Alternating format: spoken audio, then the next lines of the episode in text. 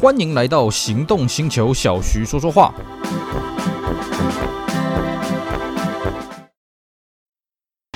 纯正欧洲制造，Skoda Comic，新年式搭载全速域 ACC 与车道智中，搭配全彩数位仪表，全部拥有就是这么简单。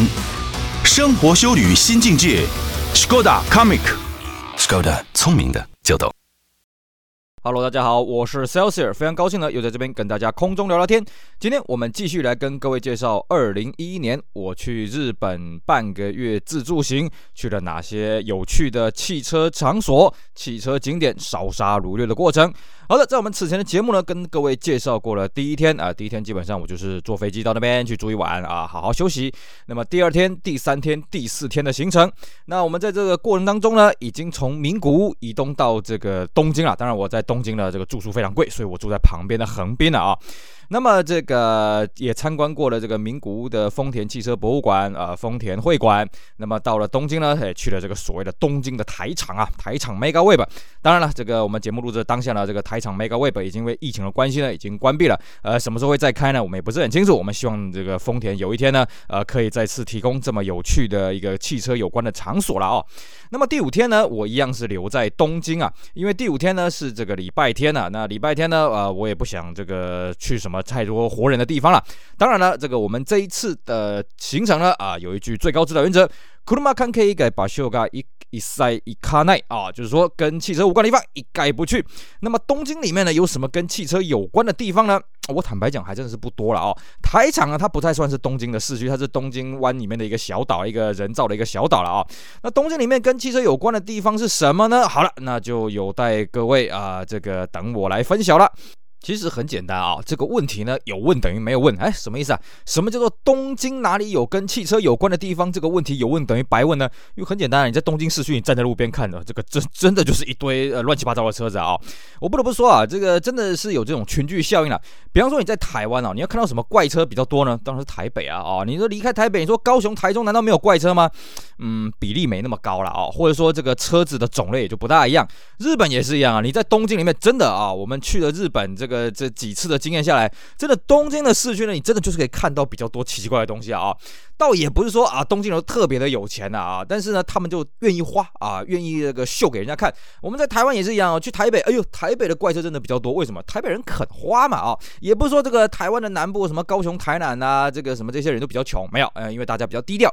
所以呢，你在了东京市区呢，你也不用急着说，哎呀，我要去找什么有关的汽车景点，不用啊，你就随便找一个这个热闹的马路口，你站在那边罚站就好了啊，保证你看不完啊。当然了啊，如果你只是当然呃单纯这样子看车的话呢，我觉得非常可惜啊。所以记得我们现在这个数位。时代呢，呃，这个手机或者是这个数位相机拿出来，呃，反正呢，这种数位相片拍一拍呢，拍一百万张，呃，重量也不会增加嘛，对不对啊？这个然后又不用洗出来啊，也不用花你钱嘛啊。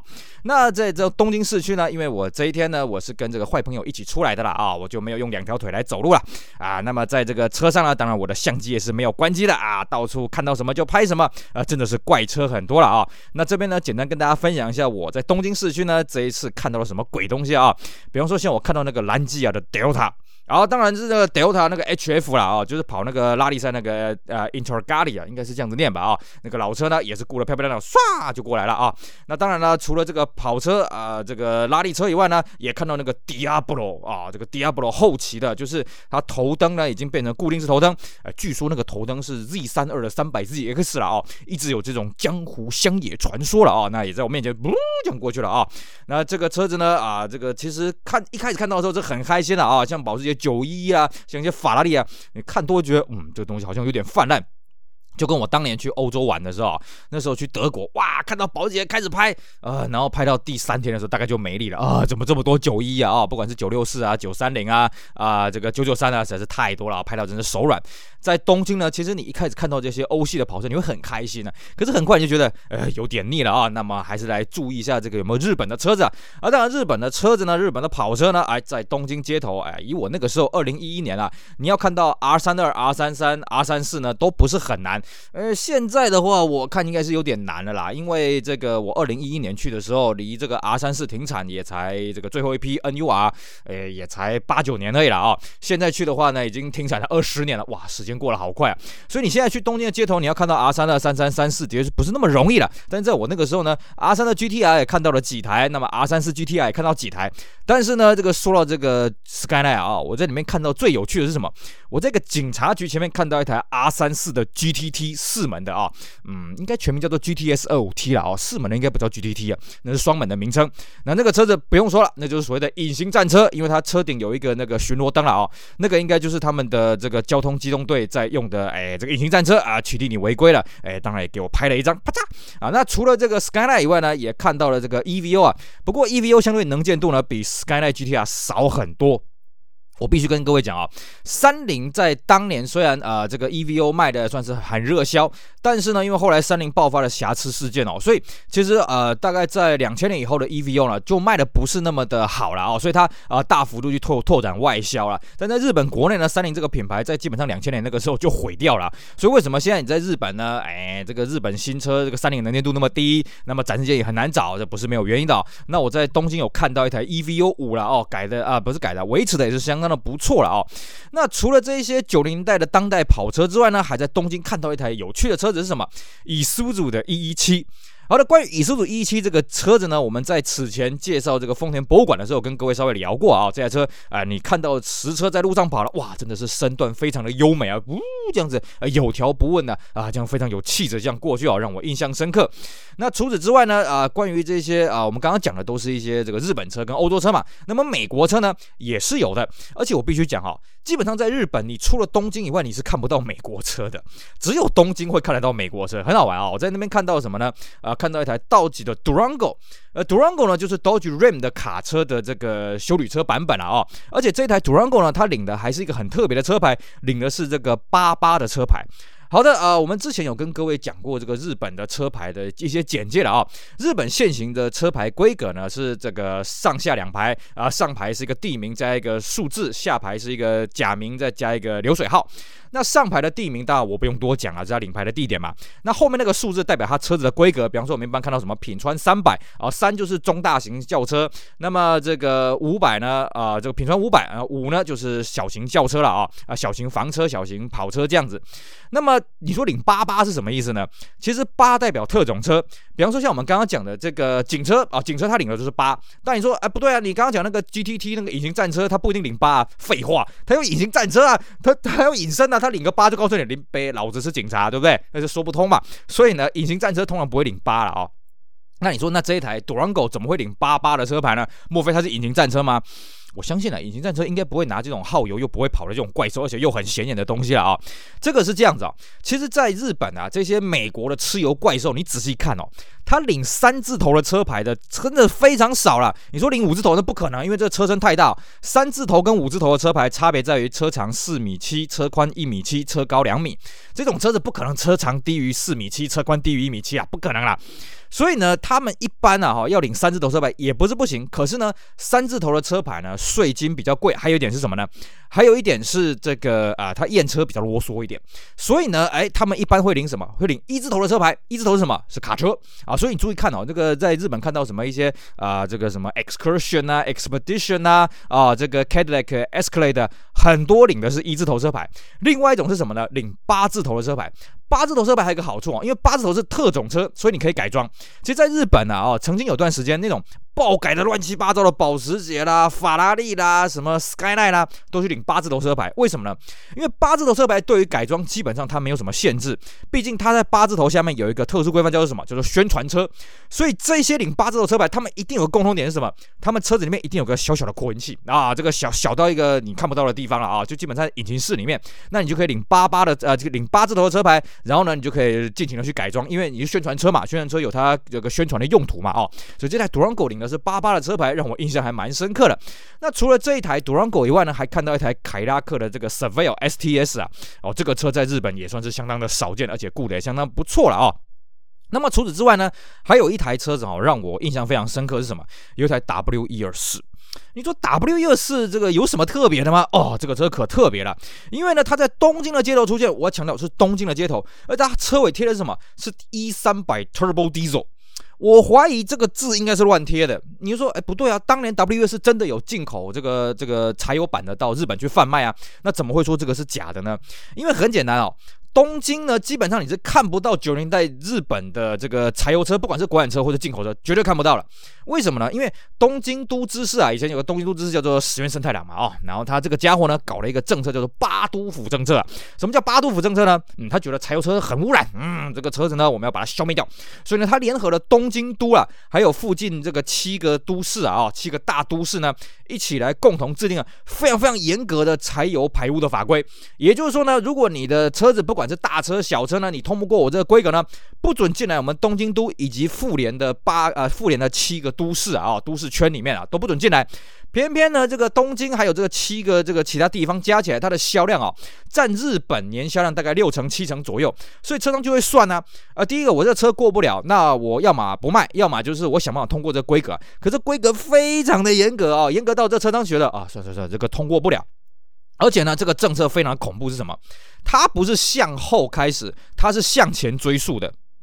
也就是俗称的溯及既往了。换句话说，哎，如果你在这个八都府政策上路前一天，你买了一台柴油车，啊，不好意思，如果这个柴油车过不了这个八都府政策的话，不能不啊，一个时间之后你就不准在东京这个八都府这个地区这样子开了啊，非常的恐怖啊。所以各位不要觉得说啊，日本政府很人性化，你个大头啊，他说什么就要他他爱干什么就干什么啊，真的，他当时石原慎太郎就这样，他就这样子搞啊。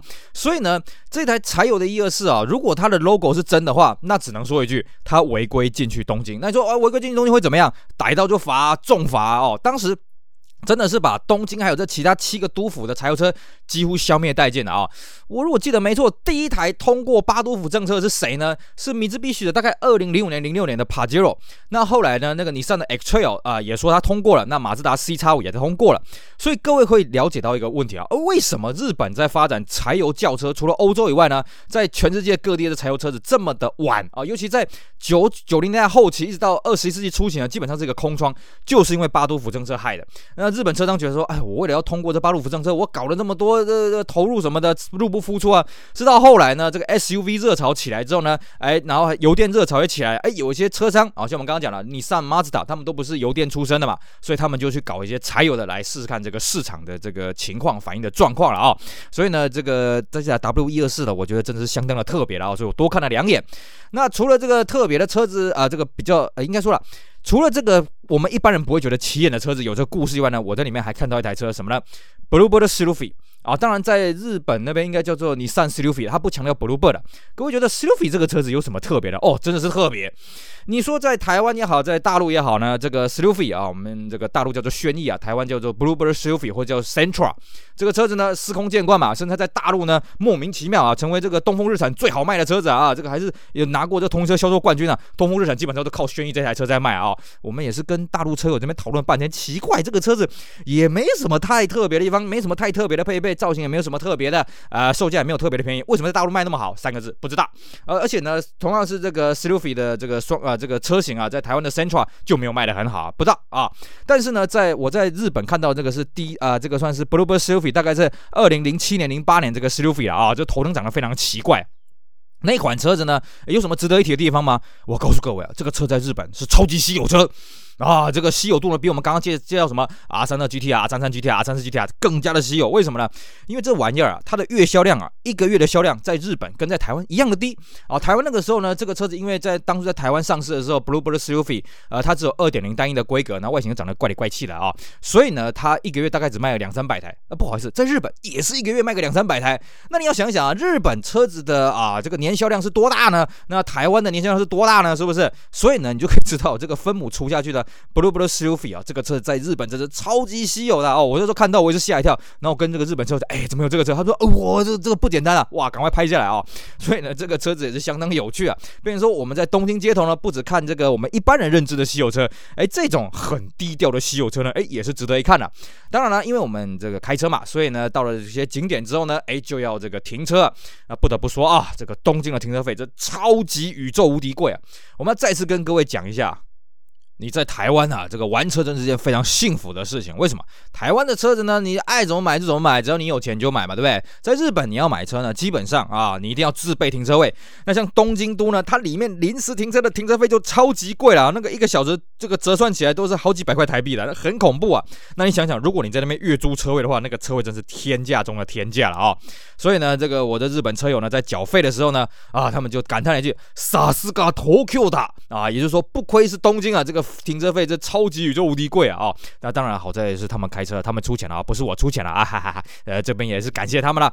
那么在日本的东京的停车呢，其实算算是不难啊，因为他们日本政府有相当多的这个停车场的这个奖励的政策，而且停车费这么贵呢，也就是说它的土地使用成本是可以捞得回来的。所以东京基本上找停车位不是那么难，只是说，哎。你付不付得起这个钱了？第五天呢，到底东京有没有什么跟啊、这个路边罚站看车子以外啊，又跟汽车有关的行程景点呢？啊，当然也是有了。那我们就来跟各位讲，我啊去了什么跟汽车有关的地方，而且是在东京市区哦。呃，首先第一个呢，我来到了所谓的神保町。好，我相信呢，这个不管你懂不懂车了啊、你应该都听过所谓的神保町了。哎，没错，神保町这个地方呢，是世界最大的书店街，也是世界最大的旧书店街了啊、甚至呢，时至今日，嗯，这个记录还没有被打破啊。那么它这个地方是怎么形成呢？呃，据说了啊，主要是因为这个明治维新了之后呢，日本引进了相当多西方的概念啊，比方说他们引进了西方的学校。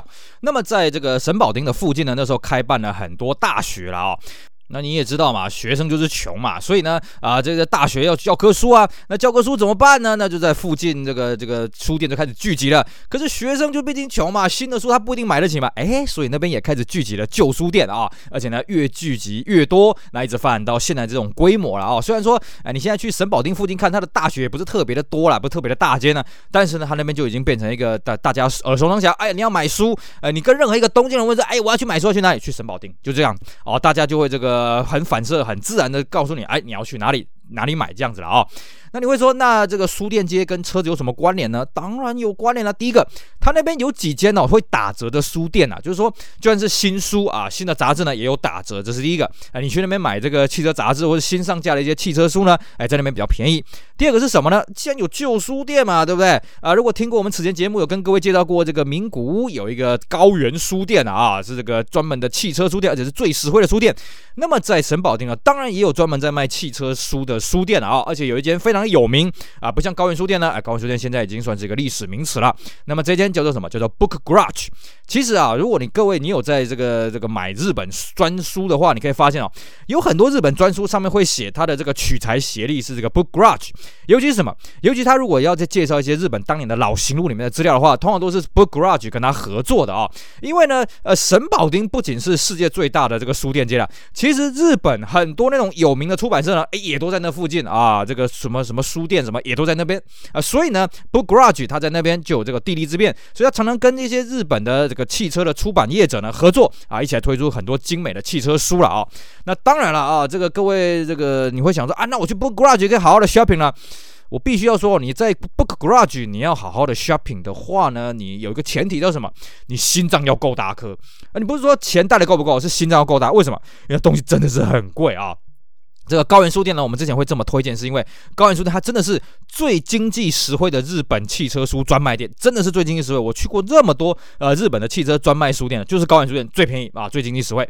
那么 Book Garage 呢，它的东西很齐全，它那种鬼东西什么两千 GT 的型录它也有，但是你绝对买不下去啊，甚至是一些旧杂志什么，哇，那个真是贵到不行！我进去里面看，哇，看到大开眼界，但是看到这个价钱呢，是更加的大开眼界，哇，这个真的是买不下去啊！所以呢，这个如果你真的要找什么资料呢，那你真的要做好心理准备。Book Garage 一定有啊，虽然它的书店规模不大，但它仓库是宇宙无敌大啊！这个老板说，啊，你要什么啊，我们都找得到。但是呢，嘿嘿，钱拿来，谢谢。所以呢，其实我在神保町那边主要也是买一些比较便宜的这个日本刚出的新书了啊，一些特价的啊这个新书啊，这种中古的行路、中古的书，我在那边我真的是买不下去了啊，就这边翻一翻看一看啊，笑一笑这样就好了。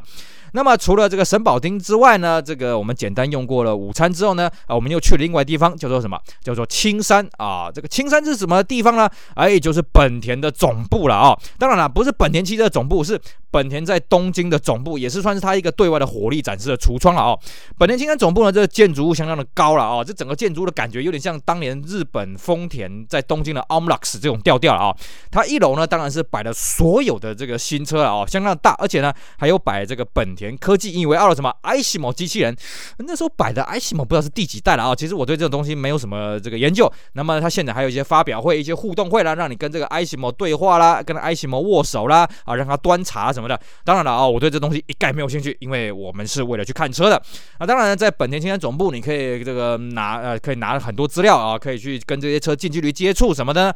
还有个很恐怖的地方，就是什么？叫做败家专区。什么叫败家专区呢？哎，就是它有很多纪念品可以卖。重点是里面的模型车都是特注版啊，都是本田特注啊。啊，当然了，它价格不是非常的便宜了。所以呢，买不买呢？啊，就就是自己掂掂斤两。但是我还是受不了。哎呀，看到这个本田限定，你知道我们以前在玩模型车，玩这种收藏的呢，看到什么什么限定啊，哎呀，看到什么地区什么时间限定呢，我们就克制不住。所以我反而是在那边破了一点这个破了一点费啊，买了一点这个本田特注版的车子啊。那基本上呢，本田青山总部呢这边当然它不像台厂啊，你可以自由自在这样去试驾车。你要试驾车就当一般的这个日本民众啊开到这个外面去这个马路上面试驾了啊。它毕竟不像那个丰田投资那么大，所以我在那边就没有进行试驾，就是把一些新车这样抠抠摸摸这样子看一看而已了啊。接着呢，我们又去了这个东京最大的三菱展示中心了。呃，虽然说是东京最大了，不过这个展示中心规模就跟一般一个 Toyota 展示中心一样，而且呢，那个人气就差很多了。呃，你说刚刚像那个本田现在总部，哇，这个小朋友啊，什么这个这个家庭组合很多啊，在三菱里面就空荡荡啊。虽然说这个规模也不小，但是呢，就我们一组活人而已，没什么人啊。那么车子呢，就摆在那边静静的啊，基本上可以看得出来，这个品牌在那边真的销路就是这么的有限了啊。那我们简单的逛了几个展示间之后呢，哎，到了晚上。而晚上呢，这个日本车友问我想要去吃什么东西呢？哎，我就说，哎，我倒是没有什么想法了啊。你看有没有什么比较特色的东西？于是呢，我们来到了月岛。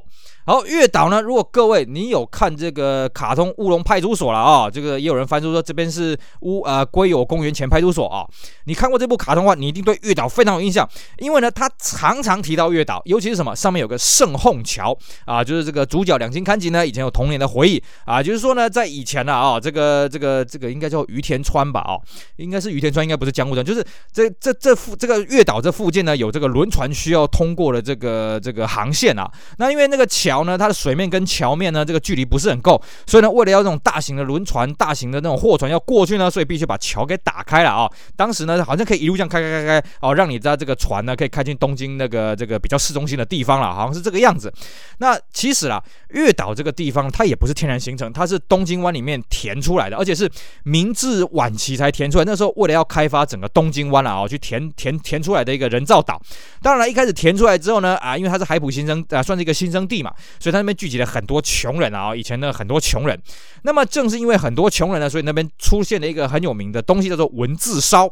好，我相信呢，这个离开日本以外，或者你现在到日本啊，文字烧反而变一种特色。其实文字烧就是一种时代的，算是时代的眼泪吧。哦，文字烧它怎么来的呢？这个说法不一啊，但是大部分啊，哦，都会归到一个方向，就是说，呃，穷人呢，这个拿了一些剩菜剩饭啊，哦，或者一些菜渣菜尾呢，啊，然后呃，倒着这个面皮和在这个面皮这样一起煮煮来吃，这就是所谓的文字烧。所以我们看呢，我们现在去吃文字烧啊，那就是这个面粉嘛，哦。面粉打成这个浆状，然后呢，这个我们再放一些碎的高丽菜啊，这碎的肉片呐，哈，还是你喜喜欢的调味料，然后这样子把它煎一煎，煎一煎之后，再这个加一些什么酱汁，然后切成小块这样来吃了啊。其实呢，就是当年他们当地人为了这个适应啊、这个贫穷的环境啊，这个物资缺乏的时候所发明出来的东西啊。类似的东西，比方说像这个什么广岛烧啦啊，这个什么什么什么金井啊，金井烧应该不是这个东西啊。总而言之呢，文字烧是当时啊，不管是什么大阪啊广。岛啦哈，什么到处反正日本战后就一一穷二白嘛，那些那些人民呢，为了要过活下去，所变通的一个方法。那么现在呢，啊，就变成了一种特色的美食。而且呢，月岛我们刚刚讲哦，月岛以前呢，哎，是一个这个穷人聚集的地方了啊，就是一些贫民窟啊。但是你现在去月岛啊，不一样啊，高楼林立啊，这个鳞次栉比啊，而且呢，因为它是东京湾里面的一个小岛啊，这个可以远离这个都市的喧嚣，所以里面的房价还很贵啊。现在是高楼林立啊，而且呢，同样在这个这个东京湾里面这些小岛呢。月岛旁边是什么？就是丰州，也就是这个筑地市场后来搬家了过去啊，搬家过去的地方就是丰州。丰州的旁边是什么？就是台场啊，所以也就是说，月岛、丰州、台场基本上他们是连在一起啊，这个这个不算连在一起，就是有桥梁连在一起的这个这个小岛了啊，在东京湾里面算是别树一格。所以呢，这个我们晚餐呢就去吃这个月岛的文字烧了啊，算是相当的美味。呃，不过也不得不说啊，这个东京的物价真的很贵。呃，好在呢，呃，好在呢，我这个去这个日本的时候呢，花的都是日本人他们的钱啊。好这不是我的钱，哈哈哈哈。基本上我们必须讲，如果你是对汽车有兴趣的人呢，去东京啊不是非常的适合。为什么？各位可以发现啊，我们这样子在东京这样待了几天，除了去东京的台场啊，大概就是神保町，还有我们刚刚讲的本田青山总部，其他我坦白讲了哦，东京里面跟汽车有关的景点。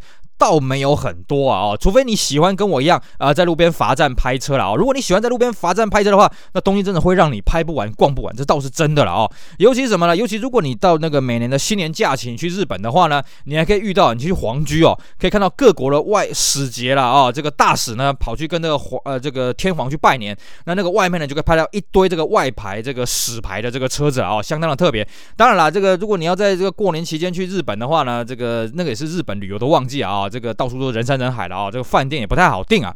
那么再来就是说呢。如果你想要拍这些外使车辆呢，哎，的确东京是一个很好的选择，因为基本上你离开了东京，你要看到这些挂外牌的、这些挂领牌的这些车子呢，不容易了啊、这边跟大家稍微讲一下、哦，日本的外牌呢，它的制度是这样子啊，就是呃，这个一般来说外后面有一个数字啊，那个数字可能是两码，可能是三码，代表的是国家啊。那后面呢可能会有两个数字啊，那个数字就是流水编的啊。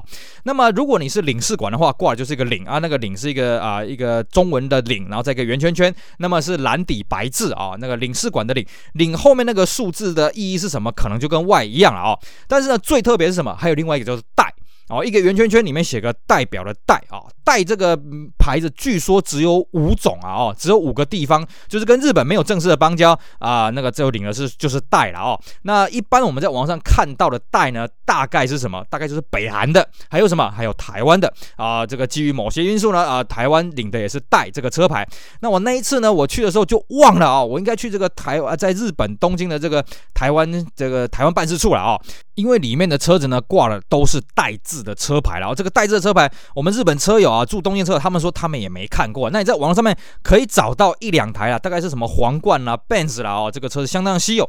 其他你在东京街头看到，基本上都是外了哦。而且还有啦，外牌的车子也不是那么的容易拍到。我这一趟十五天十四夜只拍到一台 BMW 的外牌啊，其他都没有拍到，因为我也没有去这种外交使节公寓啊，或者外交使馆的聚集处了。但是如果你离开了东京，你要拍到外牌车，基本上不大可能。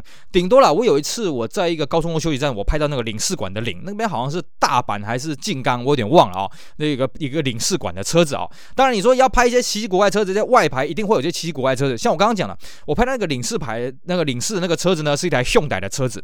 那 Hyundai 这个车子啊、它在日本是非常非常稀有，也不是说它没有正式进军过日本，但是就是铩羽而归了。那之后呢，只剩下这种外交使节的管道呢，可以看得到这些这个韩国的轿车了啊、哦。所以呢，如果你对拍车不是非常的有兴趣的话，我觉得东京的行程啊，你可以不用去啊。当然，如果说你要是安安抚。你的家人啊，带他们去迪士尼乐园玩呐，啊，带他去什么上野公园呐，什么皇居走一走啊，呃，什么浅草雷门呐，啊，这个当然东京一定要去了，不然你可能会被抓脸。但是如果呢，你像我一样啊，只是单纯一个人光棍啊，然后呢，呃，对车有兴趣，跟车子无关的东西一一概没兴趣的话，那我觉得东京你可以考虑一下，除了街拍以外，你有没有什么别的地方可以去了？不然呢，我觉得其实东京你可能排个两天就够了啦啊，一天去台场，那么一天在东京市区晃一晃，像我这样子，我觉得这样就够，因为。东京跟汽车直接有关的地点真的是不多了哦，而且呢，的里面的消费也是很贵。那如果说你跟我当年一样的有在收模型车的话，那你真的来东京要小心啊，因为东京的模型店会让你买到翻掉啊，里面的种类又多，价格又便宜，这让你买不完了啊。所以呢，我第五天大概就是去了这个神保町啊，又去了本田青山总部。那晚餐去月岛吃个饭啊，基本上那跟车子比较没有关联了。那么经过了这五天的行程呢，其实我累积了不少战果来，去了这么多汽车展间，拿那么多行路啊，买了一些汽车的书，怎么办呢？于是我第六天的早上呢，我就安排了一下啊，把这些东西先寄回去哦。这边我们跟各位讲哦，日本有个很有趣的地方是什么？日本只要够大的邮局呢，它是二十四小时营业的啊，所以各位不用担心说，哎呀，要是我回来这个晚上了怎么办呢？隔天。一大早要赶飞机怎么办呢？有二十四小时的邮局，甚至甚至日本的机场呢，大部分也都有提供邮局邮寄的服务了啊。当然了，你说这个方便归方便，但是你说你要把这么重的东西稀里哗啦的扛到机场去啊，也是蛮累人的嘛。所以呢，我在第六天啊，第六天呢是我这次日本行程第一次啊，哦，没有活人相陪啊啊，所以呢，这个行动也比较自由一点。那我早上呢就赶快清点一下我的战果了，然后到附近的这个邮局啊，把它寄回去台湾啊，这样子这个算是卸货了一下了。那么第六天呢，我是下午才出门的。那么去了另外一个东京跟汽车有关的地方，不过那个地方基本上已经不是东京市区了，还是东京郊区。至于呢，我们那一天啊，我们第六天下午去了个什么有趣的地方呢？哎，各位请留待下一节节目来跟大家好好的分享喽。OK，好，以上呢是我们今天节目内容，跟大家讲讲我第五天在日本东京啊这个市中心的神保町，还有呢这个本田的青山总部看到了什么东西啊，顺便跟大家讲讲这个月岛文字烧了啊，希望大家会喜欢，也希望大家去支持我们其他精彩的节目内容。我是 Celsius，我们下回再聊。拜拜。